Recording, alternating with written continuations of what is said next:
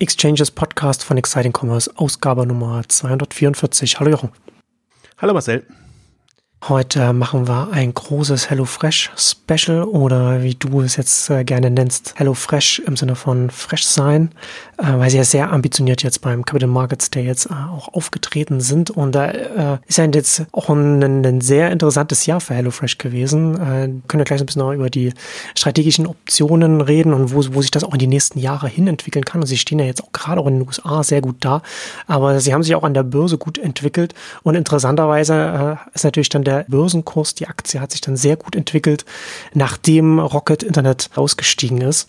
Was ja, wo man sich bestimmt wahrscheinlich auch bei Rocket sehr geärgert hat über die Entwicklung da muss man sich mal vorstellen, sie sind für 350 Millionen haben die ihre Anteile äh, verkauft hm. und inzwischen hat sich der Kurs verdoppelt. Also man blickt ja gerade eh nicht so richtig durch, was was, Hell, äh, was Rocket Internet für eine Börsenstrategie äh, treibt, sind bei Westwing raus, sind bei Westwing wieder rein, haben bei Home24 reduziert, eigentlich fast alle ihre Beteiligung reduziert und bei HelloFresh ausgerechnet sind sie komplett ausgestiegen und das ist dann eben nach oben gegangen. Das ist auch einer der Anlässe, warum man heute mal, denke ich mal, über HelloFresh aus, ausführlich sprechen kann. A war es der Börsenstar 2019 mit einer Verdreifachung, ähm, also plus 207 Prozent ähm, Kursentwicklung, ähm, ist ein bisschen zu relativieren, weil sie auch entsprechend eingebrochen sind.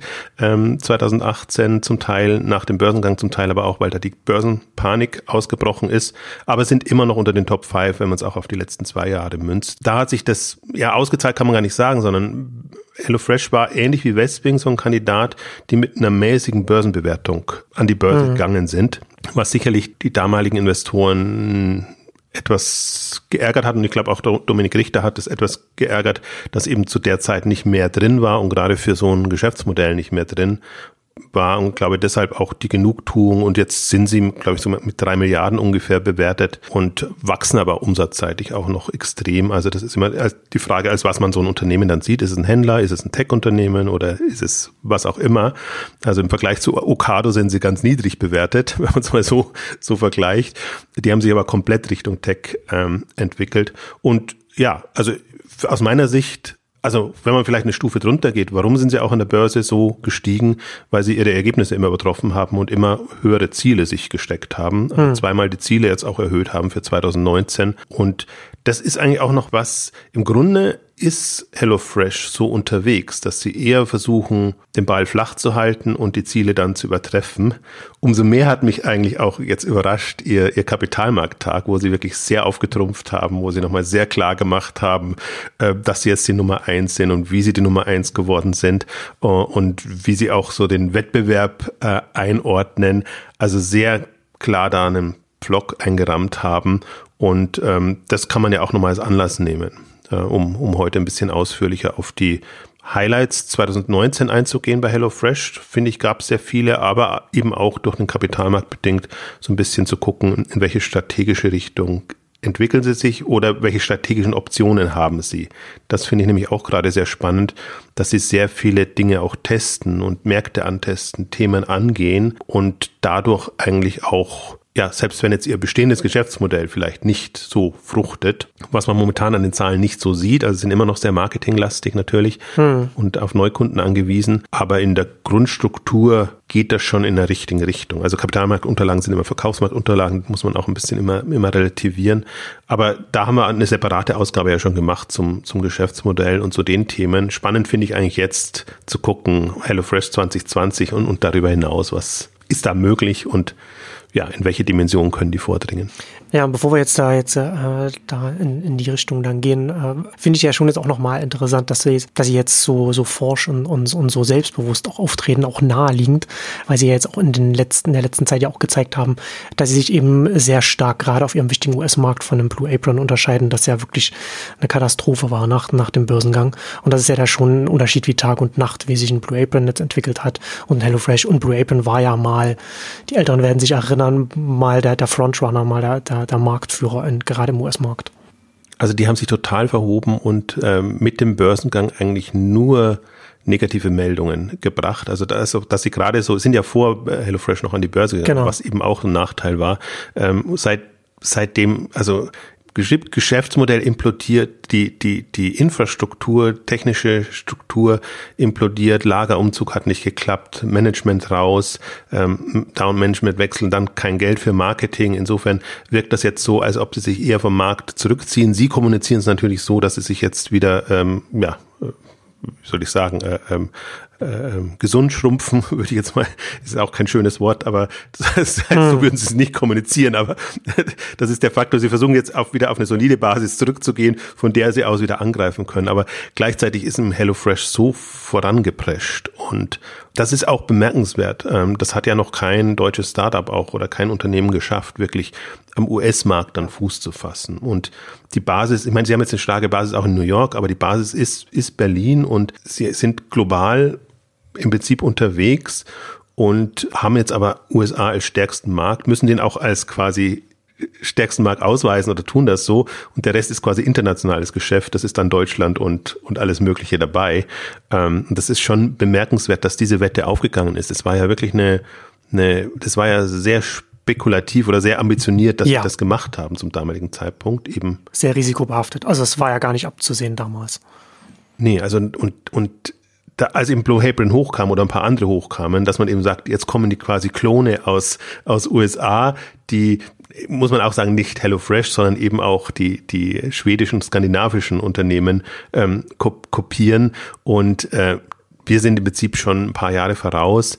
Ähm, glaube, konzeptionell war die Entscheidung richtig, aber der Markt, der riesen US-Markt, den in Griff zu bekommen und, und da voranzukommen, ist trotzdem noch eine, eine große Herausforderung. Und ähm, das scheint ihnen jetzt zu gelingen. Und deswegen muss man sie auch eigentlich als US-Player wahrnehmen. Und das ist das Entscheidendere. Wobei jetzt die Zahlen für, in Anführungszeichen, ihre internationalen Märkte auch nicht so schlecht aussahen. Und ähm, die treiben das weiterhin noch, noch voran. Ich hatte ja so spekuliert, so vor einem Jahr, ein bisschen, da, als Blue Apron äh, geschwächelt hat, dass es eben ein Übernahmekandidat ist und ob es nicht Sinn macht für HelloFresh bei einem der niederliegenden Unternehmen das vom Markt wegzukaufen. Ja. Ähm, haben sie nicht gemacht. Also nicht die Assets aufzukaufen, sondern, sondern die Konkurrenz quasi wegzunehmen vom Markt über Übernahme. Ja, für, für also die, die Bewertung ist ja wirklich stark gesunken. Also wäre natürlich dann eher feindliche Übernahme geworden oder wie auch immer man dann, oder man kommuniziert es ja dann oft so, dass ein paar äh, Figuren, die von Blue April noch da sind, dass man die irgendwie ins eigene Management-Team ähm, integriert. Also das wäre jetzt noch die, also wenn man es wirklich so in, im kämpferischen Modus sehen würde, ähm, Variante gewesen. Haben sie nicht gemacht, jetzt haben sie sich quasi so am Markt durchgesetzt und es war so, war interessant jetzt über die Weihnachtsfeiertage, weil, weil Dominik Richter auch äh, getwittert hat. Der twittert ja nicht viel, aber auf ein, äh, eine Show hingewiesen hat. Das war, glaube ich, bei Ellen, also wirklich so eine Daytime-Talkshow-Geschichte, wo eine Prominente dann HelloFresh einfach mal so erwähnt hat im Nebensatz. Also für die Kategorie HelloFresh erwähnt hat. Und dann hat er natürlich gesagt, das ist quasi so die, also im Grunde der Durchbruch, den du haben kannst. Wenn nicht Blue, Blue Apron so. oder generell bist du Abo-Box-Kunde Mealkit-Kunde jetzt im US-amerikanischen, sondern wirklich HelloFresh quasi als Household Name vorausgesetzt wurde. Ähm, das ist natürlich so eine gewisse Genugtuung, wenn du in einem, in einem US-Markt dann so eine, so eine Resonanz hast. Wobei man wirklich auch sagen muss, HelloFresh ist schon auch also sind ihrer Marketingstrategie treu geblieben, irgendwie überall präsent zu sein, alles zu testen. Also die siehst du von YouTube-Videos, glaube ich, bis Podcasts, bis äh, irgendwie die Stände in den in den Malls, äh, ähm, also so ziemlich überall. und und das ist schon ähm, schon bemerkenswert. Also das heißt, sie haben schon sehr viel auch Energie da reingesteckt, um, um so einen Status dann zu erlangen. Aber ich fand es halt bemerkenswert. Also es ist schon eine, ist inzwischen, also vielleicht vor, vor drei, vier Jahren konnte man noch skeptisch sein. Inzwischen, glaube ich, haben sie diesen Stand, in USA erreicht und der ist ausbaufähig, wenn man an das Geschäftsmodell glaubt. Ja, genau. Also da musste ich gerade auch äh, an das Geschäftsmodell denken, dass du gesagt hast, so Blue Apron äh, schrumpft sich gesund, weil dieses Mealkit-Geschäftsmodell in meinen Augen ja dann erst wirklich fliegt, wenn man Skaleneffekte bei der Produktion, bei der, bei der ganzen, bei der, ganzen Value Chain dann reinkommt. Also wenn man eine bestimmte Größe erreicht, eine bestimmte Flughöhe erreicht hat. Und das ist ja schon spannend jetzt, weil HelloFresh jetzt langsam in, in diese Größenordnung kommt oder vielleicht auch schon drin ist, bin ich nicht sicher, ob das schon der Fall ist. Also in den Preisen macht sie es meines Erachtens noch nicht bemerkbar, auch wenn sie da in ihren Unterlagen sagen, schaut mal, wie viel günstiger hier wir sind, als wenn man jetzt irgendwie bei Uber Eats übers Restaurant was liefern lässt, was natürlich auch interessant ist als, als Wahrnehmung, was, was eine Konkurrenz ist, auch, nah, klar, auch naheliegend. Ähm, und sie natürlich auch darauf hinweisen, dass ihre Kunden, Kundinnen sagen, ja, wir sparen hier, weil wir weniger Essen wegschmeißen, ist natürlich ein bisschen von der Argumentation her ein bisschen schwierig, dass man sagt, okay, wir sind günstiger, weil man bei uns wenig, weil, weil einfach weniger Essen dann insgesamt gekauft wird. Äh, aber natürlich ist es pro Mahlzeit, das Essen ist schon noch, also ich würde gerne mal den Haushalt oder die Familie sehen, die so viel Essen wegschmeißt, damit es günstiger ist, sich bei HelloFresh zu, zu ernähren, als, über, als beim Supermarkt klassisch einzukaufen. Na, das finde ich schon ein bisschen schwierig von der Argumentation. Aber was ich eigentlich sagen äh, wollte, ist, dass äh, spannend ist, dass HelloFresh jetzt immer weiter wächst, groß ist und über die Größe natürlich das Meal Kit Geschäftsmodell und grundsätzlich Food natürlich dann erst richtig spannend wird mit der Flughöhe. Also ich muss bei den Charts muss ich auch mal schmunzeln und bei der Argumentation und da denke ich mir auch, ja, ja, irgendwie sehr geschickt hingedreht, dass es, ja, ja. dass es so passt und sie vergleichen sich ja auch sehr stark mit den Essenslieferdiensten dann, ähm, was, was, was die kosten und was quasi so ein im Restaurant zubereitetes äh, ähm, äh, Menü mal, nee, also Essen, vielleicht auf mhm. Deutsch, ähm, dann im Vergleich dazu kostet. Also das ist alles so, entweder man, man akzeptiert das, respektiert das, dass das so ist und dass das ein Marktsegment ist mit vergleichsweise teuren Lebensmittelkosten reinkommen oder eben nicht. Wobei ich ganz interessant finde, dass sie sich jetzt ja differenzieren. Sie haben ja neben ihrem Hauptmodell noch ein teureres, das äh, Green Chef Modell und Every Plate noch ein niedrigeres, wo sie das Marktsegment abdecken. Ähm, aber den anderen Aspekt fand ich durchaus auch spannend, wie Sie ja argumentieren, dass Sie sagen, Churn ist nicht mehr so relevant, beziehungsweise wir schaffen es sogar, die Kunden zu reaktivieren, äh, indem sie eben mehr, mehr Menüoptionen anbieten. Und das, das jetzt schaffen, das ist ja ja ihre hm, Argumentation ja. in dem Bereich. Der kann man auch folgen. Also wenn man immer dasselbe serviert bekommt als Stammkunde oder potenzieller Stammkunde, dann steigt man irgendwann aus, nicht weil man das Modell nicht gut findet, sondern weil es eigentlich irgendwann langweilig wird oder, oder eigentlich nicht mehr das bietet, was man, was man haben möchte. Ach, na, das würde ich so gar nicht sagen, weil es ja schon so ist, dass man selbst wenn man jetzt nicht, selbst erstmal nicht die Auswahl hatte, ist es ja nicht so gewesen, dass man jetzt alle drei, vier Wochen dasselbe Gericht bekommen hat, sondern die, die Varianz ist ja schon quasi schon immer da gewesen. Aber ich glaube mehr, dass es, dass es attraktiver ist, wenn man natürlich selbst im Voraus auswählen kann, was auch dem eigenen Geschmack entspricht, gerade wenn man auch für eine, für eine ganze Familie äh, kauft. Also wenn man halt nicht nur für, ein für ein Paar oder, selbst einzeln, sondern wenn man halt wirklich für, ein, für drei oder vier Personen oder mehr kauft, dann ist natürlich der Geschmack der, der ganzen Gruppe, besonders der Kinder, also das ist natürlich dann auch wichtig. Und da macht natürlich, es natürlich dann einen Unterschied, wenn man das aussuchen kann. Also das, die Abwechslung ist da, aber das heißt ja nicht, dass dann auch der Geschmack getroffen ist. Und je größer die Auswahl da ist, desto trifft man das. Und das ist ja, ist ja auch wieder etwas, was auch erst nachhaltig möglich ist, wenn man eine gewisse Kundenbasis erreicht hat, dass man dann auch diese, diese Auswahl anbieten kann. Und wenn man natürlich dann auch die ganze eigene Value Chain dann auch im Griff hat. Und das kommt ja auch erst über die Erfahrungen hinweg, wenn man ein paar Jahre am Markt ist. Absolut, also das haben sie jetzt erst die, die, die Möglichkeit dazu. Ich finde auch spannend, dass sie in bestimmte, ähm, in Anführungszeichen, Nischenthemen oder Spezialthemen reingehen können, dass, dass man einfach, was weiß ich, beginnend mit vegetarisch, äh, aber auch bestimmte ähm, einfach Anforderungen hat, was man sich an, an, an Lebensmitteln ähm, wünscht oder, oder an Gerichten, wo man sonst ja auch den Aufwand hat, dass man das alles mhm. rauspicken muss, dass es eben nicht die äh, Inhaltsstoffe hat oder, oder die, die Themen hat. Also deswegen, das sehe ich jetzt vom, vom inhaltlich, sage ich jetzt mal vom Produkt her, ja. ähm, eigentlich sehr schöne Optionen. Weil selbst wenn sie den Massenmarkt nicht anbedienen, an, bedienen können, so äh, dauerhaft, dann können sie sich eben Spezialthemen raussuchen und dann so multispezialistenmäßig ähm, unterwegs sein. Ähm, also das kommt aber erst dadurch, dass sie halt jetzt eine Infrastruktur aufgebaut haben mit Beziehungen, genau. von Beziehungen zu Lieferanten hin zu so einer halbautomatischen Fabrik oder, oder Produktionsstätte, das ist ja, wo sie, wo sie eben diese, diese Menüs zusammenbauen und eben weiterhin, was, was ich durchaus spannend finde, diesen, diesen Vorbestellungsmodus. Also, dass sie halt sehr viel genauer bestimmen können, was wird in der Woche jeweils gebraucht und sich darauf einstellen können. Also, das ist zum Beispiel das, das äh, Reste-Thema äh, unter anderem auch. Also, ich glaube eben, ja, Skalierung ist da schon ein Thema. Also, ist, ist jetzt interessant, muss man vielleicht dazu sagen, auch Scale Wins ist ihr Haupt, Punkt in der ganzen Kapitalmarkt-Thematik oder hm. in den Unterlagen. Und äh, den kann man, dem kann man folgen und ähm, Ja, also das ist für mich jetzt auch das Spannende. Die haben jetzt im letzten Jahr, glaube ich, sind sie über die Million, äh, über die Milliarde, ähm, kommen jetzt Richtung zwei Milliarden Dollar Umsatz, also Nettoumsatz auch. Äh, gut, da dürften nicht so viele Retouren kommen, hoffe ich jetzt mal. ähm, also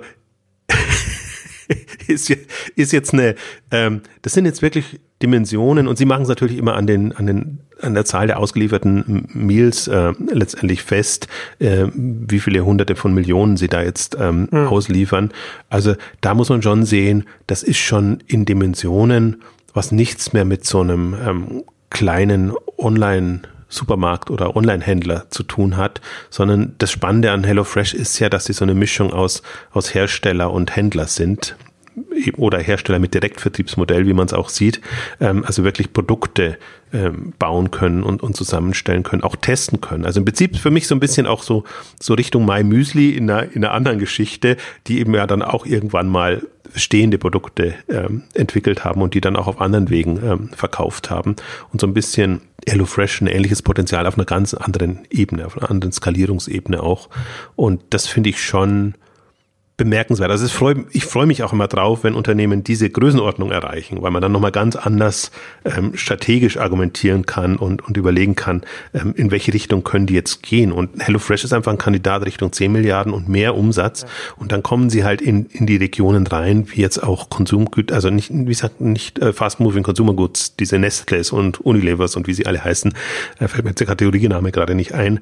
Ähm, also nicht ganz, aber es geht in so eine Richtung und dann sind sie wirklich ein alternativer Player in diesem Marktsegment, ähm, der den direkten Kundenzugang hat. Das ist das der große Unterschied dabei. Das heißt, sie müssen nicht mehr diese Massenmarktkanäle ähm, bedienen und dann wird's wirklich spannend. Also jetzt, ich finde jetzt ab, ab einer Milliarde bis zehn Milliarden ist eine spannende Phase, weil sie da Dinge machen können, die sie gar nicht machen können, aber ab ab fünf oder ab zehn Milliarden, da wird's dann richtig ähm, spannend, weil dann können sie auch den Ton angeben? Können Sie vielleicht auch Richtung Plattform sich entwickelt und mit, mit Partnerschaften arbeiten? Also deswegen muss man das auch so ein bisschen als Übergangslösung äh, sehen oder jetzt als Übergangsausgabe auch. Also jetzt, glaube ich, haben wir die Chance, auch über solche Themen zu reden. Und das Gute ist ja, da ist wieder das Gute quasi, dass, dass man auch sieht, äh, in den Ambitionen hat HelloFresh nicht nachgelassen. Das heißt, das ist wirklich ein Kandidat, der den Markt aufmischen kann und äh, ihre Mission oder ihre große Ambition ist ja auch quasi das, das Essen zu verändern und, und, und in dem Bereich wirklich äh, ja, Maßstäbe zu setzen. Deswegen finde ich das hochspannend. Ja, ja genau. Na, sie, sie weisen ja auch explizit darauf hin, dass sie äh, systematisch sagen, sie neue Verticals ausbauen oder testen und zusätzliche Wachstumsfelder. Und wie du schon sagtest, ne, der direkte Kundenzugang und dann in so einem Fall fällt ja auch ein konstanter Kundenzugang oder eine äh, Verbindung, ne, eine, eine man ist ja dann wirklich jede Woche oder alle zwei oder drei Wochen spätestens in der Wohnung des, des, des Kunden und, und bringt dann, bringt dann die Mealkits hin. Und da ist natürlich dann die Möglichkeit, ne, da kann ja, da kann ja dann noch viel mehr geliefert werden uh, und viel mehr angeboten werden, was man, was da noch, was da, was da schon Richtung Plattform gesagt. Aber sie müssen ja nicht mal Richtung Plattform gehen, sie können ja auch einfach ihr eigenes klassisches Angebot im Food-Bereich weiter ausweiten, wenn sie dann eben ein vertrauenswürdiger Lebensmittelanbieter dann sind für diese, für diese Kunden, dann muss das nicht bei Mealkits bleiben. Und das machen, sie gehen ja schon so ein bisschen so, ne, so Wein und so, verschiedene Sachen haben sie da, ist da ja dann schon mit drin und Küchenutensilien da und so etwas. Was, was siehst du denn da zusätzlich noch so an naheliegenden Richtungen, in die sich so ein, so ein Anbieter in dem Bereich auch entwickeln kann? Ich finde das ja so witzig in Anführungszeichen, ähm, weil ich bin ja ein Skeptiker, was das Modell angeht. Weil selber kochen glaube ich nicht, dass das in der Masse äh, das große Thema ist, sondern die Leute sind eigentlich, jetzt hätte ich fast gesagt, faul, also bequem und lassen sich eben zunehmend mehr liefern. Und im Grunde setzen sie eben genau auf den Trend, der eigentlich ein, ein zurückgehender ist, dass das, das selber Kochen jetzt in so einer schnellen, hektischen Welt und USA ja noch, noch dramatischer und noch mehr mit Fertig Fertigprodukten und, und Fastfood hm. und was es alles gibt, äh, verwöhnt oder, oder ja, da. Und das finde ich, das ist für mich immer so das Irritierende. Sie sagen, okay, einerseits sieht man ganz klar jetzt im, im Gesamttrend, dass das selber Kochen ist kein großes Thema. Aber andererseits, wenn man jetzt sagt, es gibt immer ein Thema, es ist natürlich jetzt, es gibt trotzdem immer noch genügend, die das machen, natürlich. Ähm, und den macht man es so einfach und bequem wie möglich. Ähm, das finde ich dann das, das Interessante und vor allen Dingen, wenn man sich im Wettbewerb jetzt mit den, mit den Lieferdiensten sieht, ähm, nochmal spannend. Ich sehe es genauso. Also die, die, ich finde auch, das ist alles so in den Hintergrund gerückt. Und das Interessante ist auch, ähm, wenn man sich mal die Kapitalmarktunterlagen sind 139 Seiten. Und ähm, da kommt alles Mögliche vor, aber da kommt auch super viel nicht vor. Und da kommen eben genau solche Sachen vor, was nicht vor, was du jetzt erwähnt hast, ihre Tests mit Wein, ihre Tests mit äh, Küchenutensilien, also alle, alles so Liebe zum mhm. Kochen oder Liebe zum Essen, ähm, was man da noch mit rein interpretieren kann, da kommt auch nicht vor ihre Lieferdienstgeschichten, da kommt auch nicht vor ihre neuen äh, Projekte, also HelloFresh Go hat man ja auch, gab es eine Meldung ähm, dieses mhm. Jahr, dass sie Vorwerk Ventures und äh, Bitburger mit, mit mit reingenommen haben. Also das ist ein ganz anderes Geschäftsmodell, weil es darum geht, im Unternehmen frisches Food, hätte ich jetzt was gesagt, äh, äh, frisches Essen oder, oder äh, hinzubekommen und zu ermöglichen. Das sind alles so Richtungen, die man gehen kann und die man denken kann. Für mich fast das Spannendste, deswegen hatte ich das auch nochmal jetzt zum Jahreswechsel auf, aufgegriffen, ist ähm, ihre Lieferflotte. Auch das machen sie eigentlich schon seit Beginn im holländischen oder Benelux-Markt, dass sie mit eigenen Fahrzeugen ausliefern. Gab jetzt nur die Meldung, dass sie da jetzt bei 600 Fahrzeugen sind und einen gewissen Grad jetzt auch von elektrischen Fahrzeugen, interessanterweise Street Scooter, also DHL, einsetzen. Und gerade weil du es angesprochen hast, direkter Kundenzugang, immer wieder beim Kunden und, und wie präsentiere ich mich da? Und es war ganz interessant, weil, weil Per Schader auch ein sehr aktuelles Foto jetzt hatte, der das aus, aus in Amsterdam geknipst hat und dann auch dazu geschrieben hat, das waren sie, da waren sie sogar zu zweit unterwegs und haben ausgeliefert. Also was auch nochmal äh, ungewöhnlich ist, muss jetzt nicht der Standard sein. Also man erfährt relativ wenig, was, was so ihre Strategie da im, im holländischen Markt ist. Aber gerade eben spannend auch im Kontext mit Picknick und wie unterschiedlich oder ähnlich sind diese Ansätze. Im Grunde sind sie sehr unterschiedlich, aber dann auch wieder sehr ähnlich durch die regelmäßige Lieferung und die, diese ganzen Geschichten. Aber Picknick ist halt eher Lieferservice und HelloFresh ist eher Kochservice und äh, mhm. insofern schon komplementär unterwegs, aber von der Anmutung und wenn du sie in der Straße siehst und, und die Möglichkeiten, sie bieten, doch sehr ähnlich. Und ich glaube halt, dass gerade in Metropolenmärkten das einfach ein, ein spannendes Modell ist. Ähm, also wenn du den Preis entsprechend bekommen kannst und wenn du dir die Optionen dann überlegst, die du zusätzlich hast, weil da kannst du natürlich dann noch mehr liefern und dann sind sie dann eben auch, also das andere spannende Modell, was wir jetzt ja sehen oder auch auf der K5 dann wieder vertreten ist, ist Flaschenpost, Durstexpress etc., die nochmal wieder von einer anderen Richtung herkommen, ähm, die aber auch dann zunehmend in den Food-Bereich reingehen und dann irgendwie erstmal Snacks mit zu den Getränken liefern und also das ist alles so die kommen von unterschiedlichen Seiten auf unterschiedliche oder ähnliche Weise ran. Also haben alle Lieferfahrzeuge, haben alle ja. direkten Kundenkontakt und im Prinzip irgendwann werden, sich, werden sie sich gegenseitig ins Gehege kommen und dann muss man halt gucken, wie das Profil jeweils ist, dass es irgendwie Sinn macht, zu dem Dienst zu gehen oder zu einem anderen Dienst zu gehen. Ja. Ähm, also finde ich hochspannend gerade in der Ausrichtung. Ja, genau. Man muss ja letzten Endes das gesamte Marktpotenzial sehen, das sich durch diesen Kundenzugang eröffnet. Und da ist es letzten bei einem Picknick, bei einem HelloFresh genau gleich. Nur der Unterschied ist, dass sie letzten Endes mit einem anderen äh, Startpunkt kommen oder mit einem anderen Geschäftsmodell erstmal anfangen. Aber die Entwicklung, die, die Evolution ist ähnlich. Letzten ne, wie man sagt, man so Beachhead sagt man da quasi, ne, dass man so quasi so, so, ein, so einen Fuß in die Tür bekommt, so eine Vorhut aufbaut, mit dem Geschäftsmodell sich etabliert. Und dann kann man das ausweiten und dann kann quasi die ganze, die ganze Geschäftsmodellarmee kann dann nachrücken, nachdem der Beachhead etabliert ist, im Sinne von Marke, Zugang, Kundenbasis äh, und Kundschaft insgesamt aufgebaut. Und dann kann man entsprechend dann, dann reingehen. Und ähm, in dem Zusammenhang ja schon auch interessant, dass ein HelloFresh jetzt anfängt mit eigenen Lieferfahrzeugen wenn man dann dementsprechend dann da auch in der Logistik dann äh, hinten raus auf der letzte Mal ja auch nochmal einiges optimieren kann, um eben solche Sachen dann auch weiter auszubauen als Plattform oder wie auch immer, was man da, wie, wie auch immer man den Kundenzugang dann noch lukrativer für einen selbst macht und weiter ausbaut und, und für den Kunden dann entsprechend auch ein, ein immer größeres Angebot dann parat hat. Wie gesagt, egal ob das ein Picknick ist oder HelloFresh. Und da sieht man, dass es, dass es in eine ähnliche Richtung sieht man auch, dass, ne, dass genauso wie ein Picknick ein HelloFresh jetzt auch mit eigenen Lieferfahrzeugen anfängt also ich glaube halt, dass, dass HelloFresh durchaus den Zugang hat Richtung ähm, Online-Supermarkt zu werden. Oder andersrum formuliert, lass, lass HelloFresh das Abo-Modell, das Prime-Modell für einen Foodmarkt sein und sagt, das ist der Zugang für dich ähm, mhm. zu auch anderen Produkten oder Sortimenten. Also ich kann mir durchaus auch sowas vorstellen? Also wenn man es ein bisschen auf einer abstrakteren Ebene macht, ja, nicht mehr sagt, ja. das ist jetzt quasi die, die Abrechnung für das Meal oder Meal-Kit, was ich bekomme, sondern das ist die Möglichkeit quasi der Premiumpreis, den ich bezahle, um so einen Lebensmitteldienst auch, auch dann zu bekommen. Also kann man es ja auch drehen. Ja. Ich glaube nicht, dass das jetzt akut in der Strategie drin ist, aber das finde ich einen sehr spannenden Gedanken. Also ich kam jetzt auch gerade so ein bisschen drauf, weil wenn man es nochmal mit, mit Picknick vergleicht, Picknick bietet ja zum Teil auch Mealkits an, eigene Geschichten und testet die im, im Markt. Und Picknick ist dieses Jahr auch so weit gegangen, dass sie Nespresso als Partner gewonnen haben, hm. dass sie auch die Kapseln und alles äh, liefern. Ich glaube, es ging um die Kapseln, das kam irgendwie gar nicht so richtig raus, aber dass sie quasi als Partner für Nespresso, die eigentlich ja keinen direkten Kundenzugang haben. Oder sie haben ihn schon, die kann auch online bestellen und alles machen, aber bei weitem nicht so ausgefeilt, wie, wie ein Picknick das hat, ähm, das anzubieten. Und das kannst du drehen und dann kannst du dir überlegen, okay, HelloFresh, welche Optionen haben die, um da noch Partner zu integrieren oder, oder andere Dinge anzubieten. Ich glaube, das haben sie aber tatsächlich erst, wenn sie den eigenen Lieferdienst haben und wirklich die, die letzte Meile für sich gelöst haben.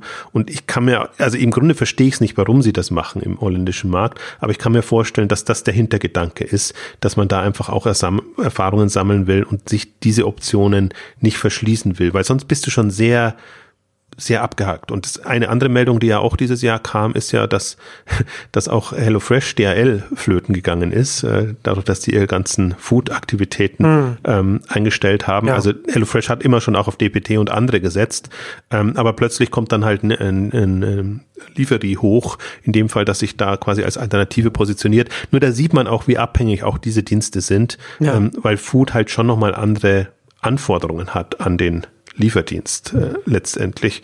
Also vielleicht äh, war das auch nochmal eine gute Lehre, dass man sagt, okay, ja, langfristig müssen wir uns irgendwas einfallen lassen, beziehungsweise langfristig sind wir auch groß genug, um das machen zu können. Also wenn du einfach genau. so gigantische Mengen lieferst und, und machst, also entweder, ich glaube, jeder wird nicht unbedingt scharf drauf sein, sich das Thema anzutun. Also das heißt, wenn es am Markt Dienste gäbe, die das mit entsprechendem Preis und entsprechender Qualität machen könnten, würde jeder das bevorzugen erstmal. Das ist jetzt nicht so die Top-Prio. Ja.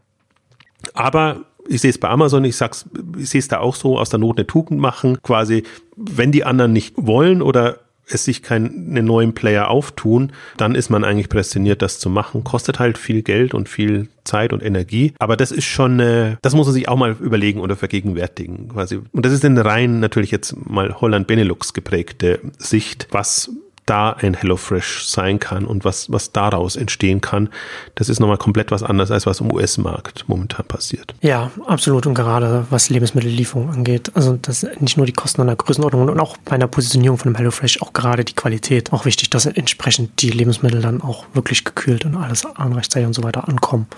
Was ich mich frage, vielleicht kannst du dazu was sagen oder, oder wie ist da deine Einschätzung? Ist HelloFresh jetzt eher bei der Expansion, also sie, sie sagen ja, sie testen alles. Sie haben, ich fand diesen Eisenchart fand ich super da, diesen, diesen, dass sie das alles austesten. Und da haben sie natürlich, wie du schon sagtest, das ist alles diese ganzen Initiativen, die du jetzt genannt hast, die erwähnen sie gar nicht und haben sie einfach nur einen, einen schematischen Chart, wo dazu steht Illustrative Only, was auch eine sehr interessante Wahl ist. Ähm, aber was mich halt, was mich halt interessiert, ist, wie schätzt du denn das ein?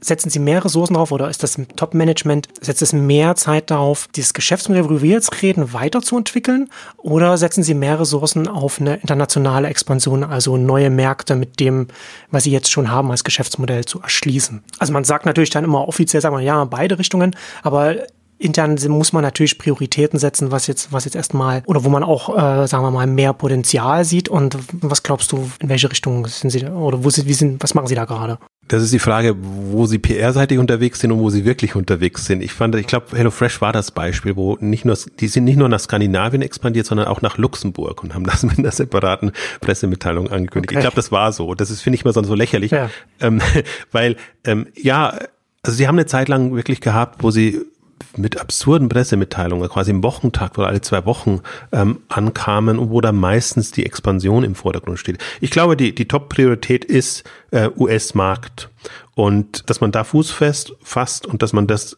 da profitabel hinbekommt, dass man auch die Infrastruktur und alles aufbaut. Ähm, jetzt mal von der, von der Unternehmensdenke her. Natürlich haben sie den, den globalen Fokus, weil das war eigentlich auch immer ihr Ursprungsargument, dass sie der einzige Global Player sind, neben den ganzen lokalen ähm, Anbietern in dem Bereich. Und ich habe manchmal so das Gefühl, dass sie sich im Geschäftsmodell schon relativ sicher sind dass sie sagen, okay, wir wissen, worum es geht und wir haben Effizienzpotenziale. Das heißt, wir müssen effektiver werden in den, ich nenne es mal Fabriken oder Produktionsstätten oder Lagerhallen oder wie auch immer man das, das, das bezeichnet.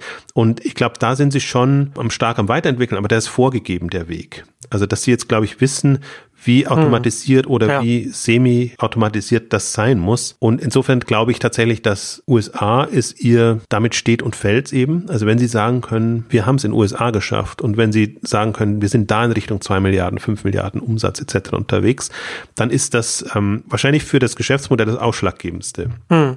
Und, und alles andere ist für mich so, das fasziniert mich ja. Also, dass, dass sie trotzdem noch Zeit und Energie haben, diese Dinge auch, ich würde mal sagen, mit einer Ernsthaftigkeit voranzutreiben, weil viele machen ja so Dinge und verkünden das auch, auch PR-seitig, aber es, du weißt einfach, das ist nur, nur so lala. Also das ist jetzt nicht was, was, was, was wirklich Relevanz haben könnte. Und bei HelloFresh habe ich immer das Gefühl, das sind alles Initiativen, die ne, mit einer gewissen Grundrelevanz ähm, vorangetrieben werden. Und eben, das ist ja das Interessante, dass über diese ganzen spannenden Initiativen nicht kommuniziert wird. Das ist ja weder im, den Investoren gegenüber, wo ich es fast erwartet hätte, noch PR-seitig jetzt so richtig, sondern das sind alles, das kam ja alles unter der Hand jetzt hoch. Das waren jetzt nicht große, große Ankündigungen. Auch die Lieferdienste, das war eben eine, ein Vortrag auf einer Logistikkonferenz und das war nur durch Zufall, dass das irgendwie größere Kreise ja. geschlagen hat. Normalerweise geht das total unter und da positioniert man sich halt, um eben da in dem Markt ähm, Mitarbeiter zu gewinnen oder was auch immer, da, da eine Relevanz äh, zu zeigen. Also insofern finde ich das schon, äh, ist ein interessanter Punkt, den, den du ansprichst, weil ich mich das auch frage, aber ich glaube, ich würde mich da tatsächlich zurückziehen und nicht die PR-Sicht sehen und verfolgen. Da hast du das Gefühl, das ist alles Internationalisierung und je mehr Märkte sie, sie an, ankündigen können, umso besser oder, oder, oder, oder toller. Ähm, ich finde, das relevantere Thema ist tatsächlich Kerngeschäft, Kerngeschäft USA und zum Beispiel, was wir jetzt doch gar nicht angesprochen haben, was ich auch interessant finde und was Sie auch in den Unterlagen wieder drin haben, ist, wo Sie Ihre Distributionszentren oder Produktionsstätten haben. Und das Interessante ist ja da, dass Sie sich aus dem deutschen Markt zurückgezogen haben, dass Sie das ja alles von Holland aus machen, was im, im deutschen Markt aktiv ist. Und das war mal eine, das war jetzt auch keine offizielle Meldung, aber das hat man so mitbekommen. Und dann denkt man sich natürlich, uiuiuiui, ui, äh, also läuft es vielleicht doch nicht so. Ähm, andererseits macht es aber auch Sinn. Was ist da die offizielle Begründung? Dass Sie das gemacht haben? Also ich habe jetzt keine, die ich in Erinnerung habe als offizielle Begründung, aber positive Begründung war sozusagen, dass eine zentrale Produktionsstätte in Holland mehr Sinn macht, als jetzt überall vertreten zu sein und da ja jeweils dieselben Herausforderungen zu haben. Also es schließt ja auch nicht aus, dass sie irgendwann mal wieder eine Produktionsstätte in Deutschland machen, aber solange sie jetzt da, also das ist ja das Interessante, in Holland liefern sie eben auch direkt, mhm ähm, und, und haben diesen Aspekt. In Deutschland liefern sie nur über, über, über Post oder über Paketdienst. Also insofern, da ist es, da macht es jetzt auch keinen Unterschied. Und die, die Lieferung ist ja auch nicht zeitnah, sondern ist ja immer in Vorplanung. Das heißt, im Grunde ist es durchaus auch smart, habe ich mir dann im Nachhinein gedacht. Ja. Ersten, mein erster Impuls ist dann immer, ja, uiuiui, ist, läuft da irgendwas schief im Deutschlandgeschäft? Und der zweite, wenn ich mir das dann überlege, denke ich mir, nö, warum nicht? Und ist nur sehr irritierend, weil sicherlich Deutschland der größte Markt sein dürfte. Vom, vom Volumen könnte ich mir vorstellen. Das, das Interessante ist ja letzten Endes, dass ein, dass ein Picknick das ja auch genauso mit so, mit so geplant arbeitet und zwar selbst ausliefert, aber könnte das ja letzten Endes, würde es für die ja auch Sinn ergeben. Also die ist ja schon interessant, dass es für HelloFresh so ein sehr zentrales System aufgrund seines Modells vielleicht Sinn ergibt, weil wie du schon sagtest, ne, dass er sehr planbar ist, die Lieferung. Aber das wäre ja für ein Picknick genau das Gleiche. Aber Picknick geht in eine andere Richtung. Deswegen schon interessant, dass man da so unterschiedlich das angeht, obwohl das letzten Endes. Nee, ich glaube, da unterscheiden sie sich komplett. Also Picknick ist ja wirklich das dezentrale Modell. Das lebt von seiner genau. Dezentralität genau. ja. und das braucht diese lokalen Hubs und, und dadurch, dass sie eben schnell liefern müssen, quasi am, am, gestern kommen die Bestellungen rein und heute muss ich sie ähm, ausliefern und HelloFresh eben genau nicht. Und wenn man, ja, gut, habe ich nicht mehr genau in ja. Erinnerung, wie viele äh, Cent, das sind, glaube ich, fünf oder sechs Produktionsstätten, die sie weltweit haben. Hm. Und ähm, zwei, drei eben in den USA, Ostküste, Westküste und eben eine starke in Europa und Australien sind sie ja auch noch vertreten. Auch irgendwie ein interessantes Feld, weil Australien hält sich immer, das kann nicht der Riesenmarkt sein, aber da, da ist eben HelloFresh, da ist Marley Spoon und äh, andere, also vielleicht lukrativ von dem, was man verlangen kann pro, pro Mahlzeit. Also das, das haben sie immer auch noch. Und ich sehe es eher andersrum, dass ich mir sage, also das muss, das ist ja auch ein Punkt, den Sie erwähnen, dass Sie sagen, das, das muss man sich auch erstmal leisten können und das kann kein Wettbewerber so schnell hinbekommen, dass man wirklich eine, eine, ein halbes Dutzend von Produktionsstätten äh, hm. hat und betreibt ja. und damit natürlich trotz allem noch nah dran ist. Also in USA zwei, drei, vier zu haben, ist einfach besser, weil die ähm, Lieferzeiten natürlich auch extrem hoch sind.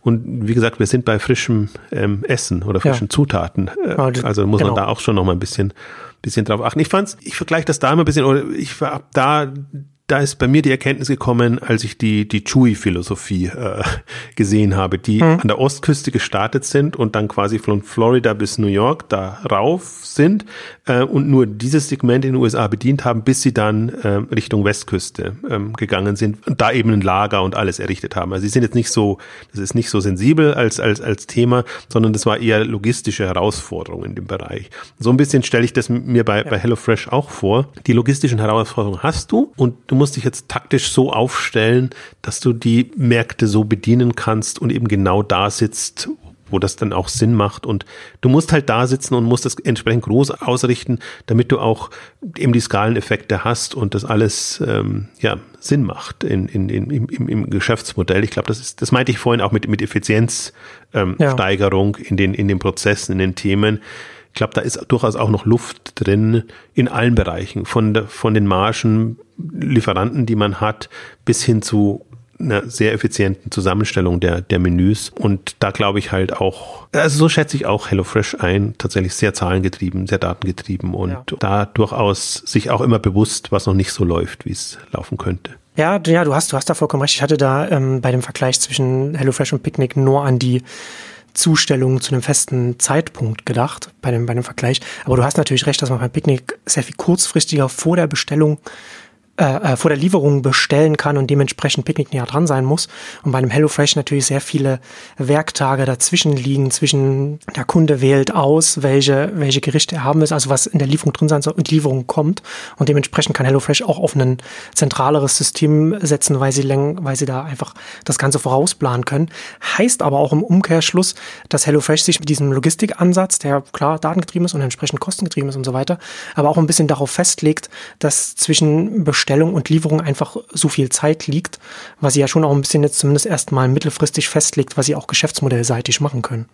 Ja, das, das, das glaube ich eben auch. Also das ist schon, das wird spannend, ob, ob sie das noch ein bisschen aufweichen können oder sei es mit Partnern oder in anderen Modellen das machen können. Mhm. Aber im Grunde beides ist, so wie du es jetzt auch beschrieben hast, ein On-Demand-Modell. Das heißt, beide können vorhersagen, was sie an Ware brauchen und können das entsprechend sourcen und dann verkaufen. Das heißt, es ist letztlich immer nur ein Umschlaglager, was sie haben. Die Vorläufe bei HelloFresh sind natürlich wochenlang, wenn sie wissen, da kommt das Menü und das ist so und so oft äh, bestellt worden. Also wochenlang kann man nicht sagen. Also sie wissen, was sie anbieten dann.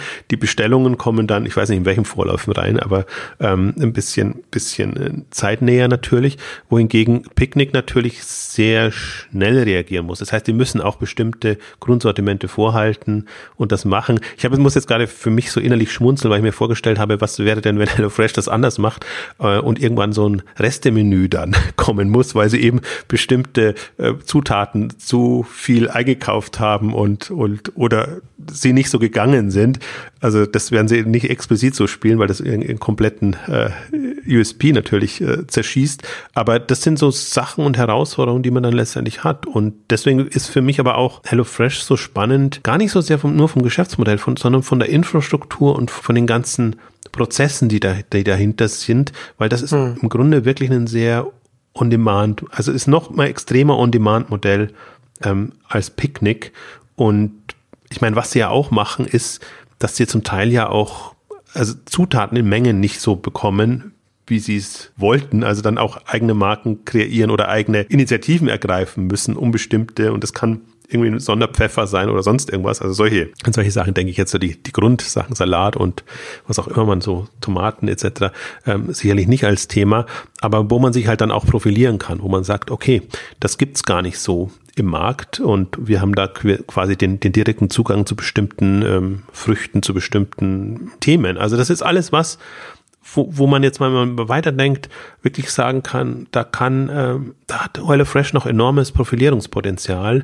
Und das geht im Grunde auch darüber hinaus über das, was sie als Meal-Kit anbieten, weil auch das sind quasi so Zugang zu Produkten, Möglichkeiten, um daraus wieder ein Geschäftsmodell zu machen und das in andere Kanäle einzuschließen, anderen, anderen Partnern, es können Hersteller sein, es können aber auch Supermärkte sein, ähm, zu geben.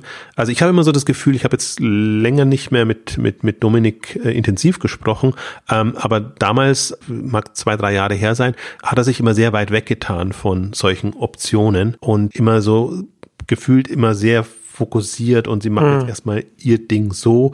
Äh, andererseits schätze ich sie und ihn nicht so ein, als ob sie das nicht sehen würden, was ja, da an, an Potenzialen da ist. Das ist ja auch eine, eine, eine Zeithorizontfrage. Ne? Also natürlich ist es jetzt die Priorisierung natürlich erstmal auf diesem Geschäftsmodell und das erstmal alles in den, in den Märkten etablieren und aufbauen und groß machen und so weiter. Und natürlich hat man dann langfristig, was dann in fünf oder in zehn Jahren dann gemacht wird oder, oder, oder in 15 vielleicht. Das äh, steht ja nochmal auf einem ganz anderen Blatt. Und es ist ja schon auch gerade, je, je jünger so ein Unternehmen ist und man, und man die Marke aufbaut, also zum einen muss man natürlich darauf schauen, dass man sich nicht verzettelt bei den Ressourcen, zum anderen muss man natürlich auch beim Kunde darauf achten, dass man nicht verwässert wenn man irgendwie sehr ganz, ganz breit äh, alles Mögliche beliebig wird wenn in Angeboten. Aber deswegen fand ich das auch vorhin äh, ganz interessant, als du HelloFresh äh, so ein bisschen mit Prime verglichen hast, weil letzten Endes ist, ist ja gerade das, ne, das ist so ein bisschen am oberen Ende, wenn man es so sagen will, wenn man für, wenn man zu Hause ist, man will kochen, man will aber auch entsprechend hat, schaut auf die Zutaten, will entsprechend ähm, aber ein schönes quasi zu Hause selbst das Essen machen, aber es soll schmecken und aussehen wie im Restaurant sozusagen. Ne?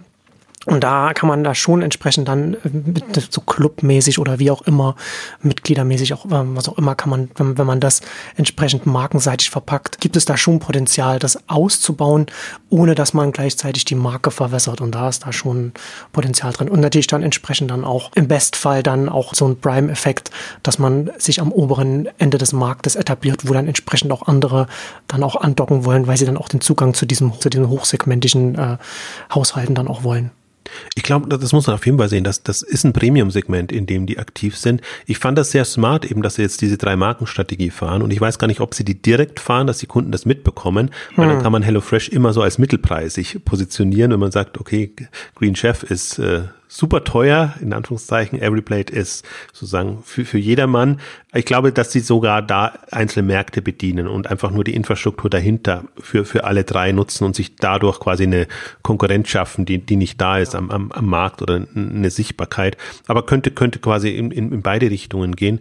Nee, das, das ist ein Premium-Segment und das macht es ja im Grunde auch spannend. Und ähm, ich meine, auch wenn man sich jetzt von der Zahl der Kunden das ansieht, das sind zwar jetzt schon Millionen von Kunden, aber das sind jetzt auch nicht äh, Kunden wie ein Walmart das hat oder wie ein Amazon das hat. Also das ist wirklich die, die Supermasse der Kunden, sondern es ist schon ein sehr ähm, spezielles ähm, Segment, aber eigentlich auch eins, was wächst, weil die Leute mehr darauf achten, also in dem Segment mehr darauf achten, was sie essen, woher das Essen kommt, wie, wie das alles zusammengesetzt ist. Also insofern von daher sind sie da auch nochmal gut ähm, positioniert, aber das muss man immer berücksichtigen. Also es hat auch nichts mit einem mit einem Aldi und nicht mal mit einem Picknick oder einem Okado zu tun, sondern das kann man eigentlich, so ein Modell kann man nur fahren, wenn man also entweder wohlhabendere Leute anspricht oder Leute, die eben sehr auf Ernährung achten und, und gesundheitsbewusst sind. Und das ist, äh, das ist aber auch eine Basis. Also ja. du kannst das, kannst die anderen Märkte dann erschließen wenn du diesen Markt im, im, im Griff hast. Und das ist ähm, hochspannend. Also ich fand ja auch HelloFresh immer schon hochspannend. Und du hast es gerade aber auch an, erwähnt, weil du es immer noch zum Teil als Startup bezeichnest. Sie sind noch nicht so alt, 2011 gestartet und jetzt haben wir 2019 abgeschlossen, 2020. Also die sind eigentlich immer noch, im Grunde würde man sagen, Wackelkandidat. Also ab fünf Jahren ist es dann nicht mehr so wackelig, aber äh, mit diesen Wachstumsdynamiken, die sie haben und es sind noch kein reifes Unternehmen jetzt in dem Sinne und ähm, die, diese Reife wird jetzt dann eben passieren und die ähm, Ankündigung ist ja, ich glaube, quartalsweise wollen sie dann schon profitabel sein oder in bestimmten Märkten sind sie profitabel, hm, genau. in anderen wollen sie das jetzt hinbekommen und das Interessante ist ja bei dem Modell auch, dass es eben sehr hochmarschig ist, dass es sich ja weiterhin Marketingausgaben leisten können. Das ist ja nur, schlägt ja nur deshalb so rein, weil sie das Wachstum mit Marketing finanzieren oder refinanzieren müssen. Irgendwann müssen sie das ausgleichen, was wegfällt oder die Reaktivierung hinbekommen. Äh, und dann ist es eine ganz andere, dann, dann, dann sieht die Bilanz ganz anders aus. Äh, die, die Kalkulation, das wollte ich sagen, die Kalkulation ganz anders aus. Ähm, also insofern, das wird jetzt auch passieren und dann werden die Effekte nicht mehr so da sein. Also die Wachstumseffekte quasi die, die operativen Effekte überlagern. Und in, in die Phase kommen wir eigentlich jetzt ähm, langsam rein es darf nur nichts passieren. Also ich bin inzwischen sehr skeptisch, weil ich äh, am Westwing hat man gesehen, die waren im Prinzip auch hatten alles im Griff und läuft alles super und plötzlich äh, wird es dann wackelig, weil eben zwei, drei Dinge zusammenkommen und dann bist du eher am, am Restrukturieren und wieder aufarbeiten, als dass du wirklich in die, in die Richtung gehen kannst, in die du eigentlich gehen wolltest. Also ich hoffe jetzt mal, dass, dass HelloFresh diese operativen Fehler oder diese ja, Fehler einfach erspart bleiben, weil dann sieht man mal wirklich, wie man quasi in einem, hm. in einem ähm, ja, gesättelten Umfeld, also wie, wie, wie nenne ich das jetzt am besten, also in einem, ja, unter Normalbedingungen, sagen wir mal so, ähm, ja. diese, diese Dinge vorantreiben kann oder eben auch nicht. In dem Zusammenhang, inwiefern gibt denn HelloFresh, da Sie jetzt auch an der Börse sind, so Kohortenanalysen äh, bekannt? Machen Sie da, machen Sie da etwas? Also wie gehen Sie, wie weit gehen, gehen Sie da in die Zahlen rein? Ja, Sie geben eher so in Richtung, wann rechnet sich das der Kunde oder wie viel quasi Marketingvorlauf muss ich haben und äh, das machen hm. Sie auch Richtung Märkte und wenn nicht sogar in Erinnerung, glaube ich, auch sogar Richtung Segmente. Also dass Sie eben, was weiß ich, vor ein paar Jahren brauchten Sie eben Marketingbudget und dann hat sich es erst nach sechs Monaten oder neun Monaten gerechnet und jetzt rechnet sich nach sechs Monaten. Äh, solche Sachen, solche Indikatoren ähm, geben sie, die sind natürlich auch mal mit Vorsicht zu genießen. Also sowohl Kohorten als, als auch das. Ich glaube aber, dass sie das, das ähm, das Ausschlaggebende sein wird. Also weil das ist eben auch das Geschäftsmodell, ein, ein stammkundenbezogenes Modell. Und äh, ja. für, für mich ist ja da so die Referenz jetzt Naked Wines, die das sehr schön äh, darstellen ähm, und, und einfach auch ähnlich wie, wie Zo Plus diese, diese, also was ist der prozentuale Umsatz, den du quasi schon annehmen kannst, hm. wenn nichts schief genau. geht für das nächste Quartal, für das nächste Jahr. Und das ist aber so im Grunde so tickt oder hat ja HelloFresh immer schon getickt und das hat sie ja so euphorisch gemacht, weil sie sagen, okay, wir haben das im Griff und wir wissen ja schon, was in den nächsten drei, vier, fünf Quartalen ähm, passiert. Ähm, also insofern im, im Rahmen, also zum Beispiel der Kapitalmarkttag war jetzt, find, fand ich, gar nicht so drauf hingemünzt. Jetzt diese Unterfütterung des Geschäftsmodells, sondern war eigentlich eher ja, wie gesagt, Scale Wins, Wachstum als, als, als Thema, diese ganzen Nachhaltigkeitsthemen ähm, eigentlich weichere Faktoren, aber vielleicht Faktoren, die mehr noch das Potenzial verdeutlichen. Hm. Ähm, also ich glaube, dass der Punkt ist auch so ein bisschen, dass HelloFresh gerade nicht und, und das dritte Quartal stand natürlich im Vordergrund. Und der, der, der Punkt ist bei HelloFresh, dass die auch gerade nicht so unter Druck sind, dass sie das rechtfertigen müssen momentan, sondern dadurch, dass sie eben immer ihre Ziele erhöhen, ähm, einfach jetzt mal so einen Aufschlag machen können und sich eigentlich eher so zeigen können, wie stehen wir da im Markt und wo können wir hingehen. Ähm, also wobei das ist noch, also selbst wenn ich sage, das ist, war schon eine freche Präsentation, ähm, das haben sie gar nicht so übertrieben. Also dass sie jetzt quasi hätten ja auch sagen können, wir wollen die Nummer eins, wir wollen das nächste Nestle werden oder wir wollen die Nummer eins in dem und dem Marktsegment sein. Also so so wild sind sie ja auch noch gar nicht unterwegs, kann aber ja. noch kommen, wenn sie mal Richtung, also wenn sie die fünf Milliarden erreicht haben und dann Richtung Richtung zehn Milliarden Umsatz gehen. Also das ähm, allein das, was wie sie sich jetzt präsentieren, war schon sehr forsch und ich glaube, was was sie kommunizieren wollten, ist auch neben Scale Wins auch, welche Marktposition sie jetzt haben. Also viele sind weggefallen, einige sind aufgekauft worden von den großen, äh, on, äh, nicht online, sondern Supermärkten. Und da ist ja mal das Argument, dass, also wenn ich mit Mali Fresh spreche, äh, Mali Fresh sage ich so, Mali Spoon spreche, mit denen hatte ich jetzt häufiger gesprochen im, im, im letzten Jahr, dann sind die halt, argumentieren die in Richtung, dass es eben die Supermärkte nicht schaffen, durch ihre dezentrale Struktur das so zu spielen, wie das ein zentraler Anbieter machen kann, weil sie immer sind an hunderten Märkten sind diese Meal-Kits ja. vertreten und irgendwelche laffen immer ab und es sind im Zweifel viel zu viele, wenn man sie auf die hunderte oder tausende Märkte äh, äh bezieht. Also insofern ist das eine ein smarter Move da reinzugehen und dann auch wieder nicht. Es ist für mich so faszinierend in US-Supermärkten, immer am Eingang, überall, bei allen hast du jetzt diese Meal Kits und, und Themen in, in unterschiedlichsten Ausprägungen zu, also äh, Varianten. Also das ist wirklich auch so ein Trendthema, das dadurch in die Supermärkte gekommen ist, muss man schon auch sehen. Aber das Modell ist schon ein, ein anderes. Das ist eine andere Kalkulation ja. entsprechend, wenn man, wenn man vorausplanen ja, also, kann, dann hat man andere Kostenstrukturen. Das funktioniert, wie du jetzt schon dargelegt hast, für einen Supermarkt nicht. Auf der anderen Seite ist natürlich so ein im Supermarkt präsent sein oder, oder an, an so einer Stelle dann für einen, für einen Mealkit-Anbieter dann eine Marketingausgabe und als Marketingausgabe ist es, ist es dann wieder sinnvoll.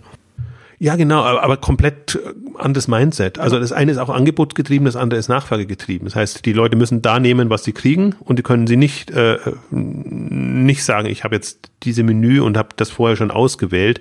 Äh, das ist für mich das Faszinierende und das ist ja auch das, was man eigentlich immer hat. Also kopieren, äh, frage mich fast, ist das kopieren, wenn man quasi nur eine Idee nimmt und die dann wieder in alten in, in die alten Strukturen dann, dann presst. Nee, das ist äh, Cargo-Kult nennt man das. Okay, ja. aber das ist ja das, das, das, ist ja fies, das übliche Modell und äh, das ist, ähm, also das, das ist auch immer das, wo, wo ich mir dann oftmals auch denke, die Innovationstreiber müssen sich gar nicht so Gedanken machen, weil es wird immer nur, im Grunde wird immer oft nur die Fassade gesehen und, und dann versucht man, denkt man dann doch, wieder in eigenen Strukturen, anstatt wirklich dieses Geschäftsmodell grundlegend zu verstehen und auch entsprechend ähm, zu propagieren. Habe ich mir auch gedacht mit, mit Dollar Shave Club und, und anderen sozusagen, wenn das jetzt in die, in die gängigen Kanäle kommt, ob eigentlich da die Idee noch bleiben kann, was, was es eigentlich ausmacht. Das ist immer so eine, so eine schwierige Geschichte. Oder bei Harrys hat man es auch gesehen, die jetzt übernommen wurden und die dann, ja, überall dann in Regalen sind mhm. und äh, das aber gar nicht mehr so das ausmacht, was sie ursprünglich mal äh, vorhatten. Ja, ich glaube, den, den Anbietern kann es recht sein. Je, je mehr das präsent ist, umso besser. Und die Leute werden ja irgendwann sehen, was sie, was sie bevorzugen. Der, der einzige Vorteil, den ich im Supermarkt sehe, ist, ich kann das dann machen, wenn ich Lust habe. Ja. Und mich nicht so festlegen muss auf zwei, dreimal pro Woche oder, oder jede Woche wieder, sondern ich weiß am Tag, jetzt am Abend habe ich Zeit, kann mir was kochen oder habe Gäste oder sonst irgendwas. Und dann äh, mache ich es mir einfach, weil ich die ganzen Zutaten nicht zu Hause habe ähm, und, und schnapp mir solche Tüten sind ja da meistens, solche Pakete.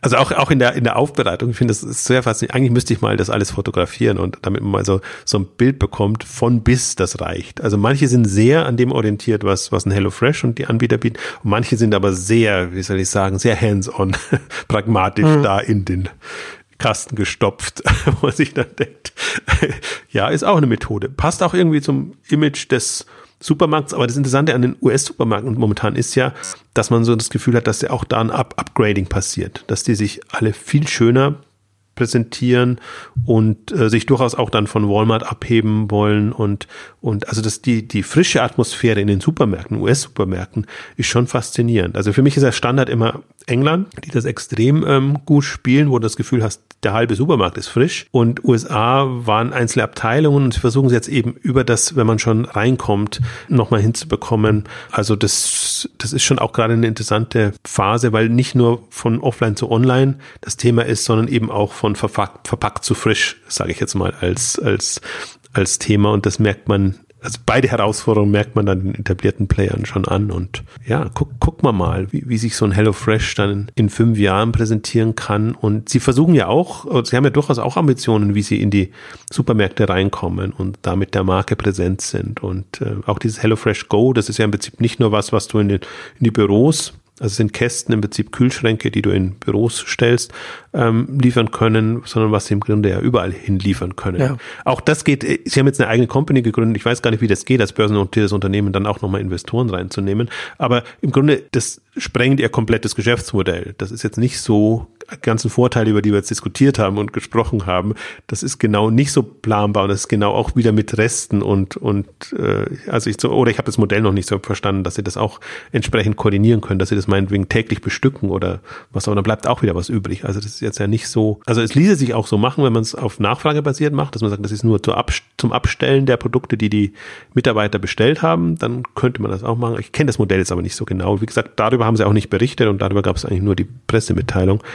Ähm, aber man sieht schon, wir haben noch, ähm, es gibt durchaus noch eine Fülle von anderen Themen, die da wahrscheinlich zu besprechen wären bei HelloFresh. Aber in der Ausgabe ging es ja eigentlich eher so um ein bisschen das Jahr zurück, zurück äh, das Jahr Revue passieren zu lassen, ja. diesen wirklich, äh, ich empfehle es jedem, diese Kapitalmarktunterlagen sich mal anzugucken, da durch, durchzuscannen. Ich glaube, da gibt es sogar auch eine Aufzeichnung, also wer mehr Interesse hat. Und eben auch das, was sie nicht sagen. Das finde ich auch eben interessant.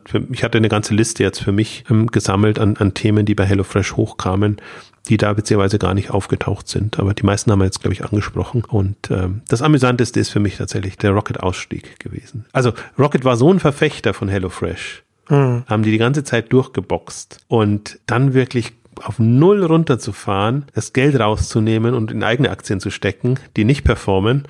Und dann hast du einen HelloFresh, was äh, durch die Decke geht das ist so faszinierend für mich. Und dann weiß man auch, also das war ja immer die, die Frage auch an, an Dominik Richter, wie, äh, wie stark kann Rocket auf HelloFresh einwirken? Und die hatten ja über 50 Prozent der Anteile lange Zeit, aber nicht über 50 Prozent des Mitspracherechts. Das hat es ihm immer ganz angenehm gemacht. Und ich glaube, dass äh, HelloFresh selber durchaus dankbar ist, dass sie Rocket jetzt da nicht mehr drin haben.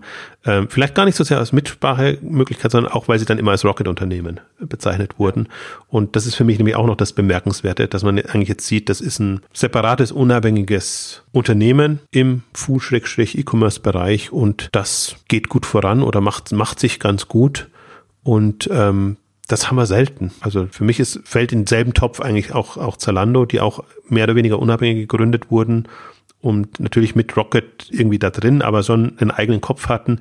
Im Grunde Westbank ist auch so ein Beispiel. Im Unterschied eher zu einem Home 24 oder zu was weiß ich, Global Fashion Group langsam, lange oder, oder anderen, die halt schon sehr Rocket getrieben und mit dem Rocket Mindset unterwegs waren. Und deswegen faszinieren mich auch gerade die drei, also Zalando, HelloFresh und Westwing am meisten, weil ich da weiß, das ist unternehmerisch getrieben und das ist nicht sei es Exit oder Kapital getrieben, sondern das sind eigentlich im Grunde schon leidenschaftliche Gründer und Unternehmer, die da dran sind, mit allen Fallstricken, die diese Märkte bieten, aber doch sehr sehr faszinierend eigentlich dann zu verfolgen, wenn man sieht, was da in zehn Jahren jeweils äh, entstehen kann.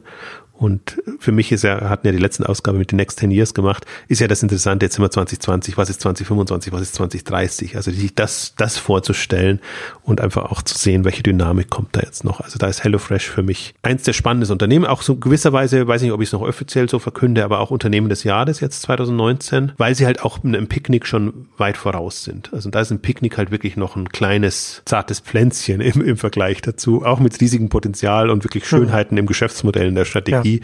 Und deswegen bin ich da schon ein bisschen fasziniert von, von HelloFresh auch.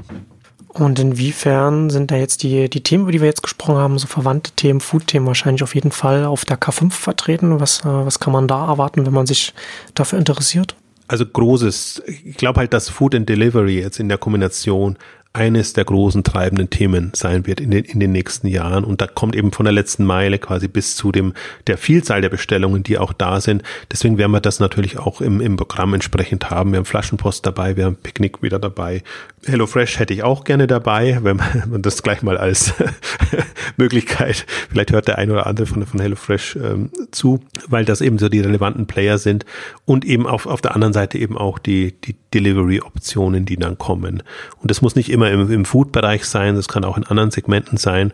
Ähm, aber da sieht man eben jetzt eigentlich auch, was den Unterschied ausmacht. Und ich wollte auch mal so eine Bilderserie machen, wenn man mal so durch die Stadt geht. Gestern ist mir AO begegnet, hier bei uns, also vor München.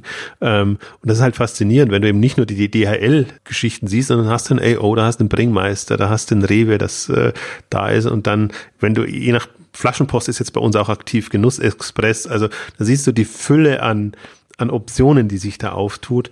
Und da Next 10 Years das Motto ist, der, der K5, werden wir diese Themen treiben, wir werden Mobile-Themen treiben, die ich, ähm, wo ich die spielen ja auch da rein. Also vieles ist über Mobile jetzt einfach leichter nutzbar, leichter trackbar und ähm, ja, deswegen werden wir das sicherlich äh, in der einen oder anderen Form drin haben. Neben Trends, also ich werde wahrscheinlich auch in Richtung, dass man wirklich sagt, äh, zehn Hypothesen oder zehn Trends für die nächsten zehn Jahre, wo man auch wirklich nochmal auf abstrakter Ebene dann zeigen kann, was, was sind so wirkliche Entwicklungen, auf die man setzen kann oder die das Geschäft eben beeinflussen.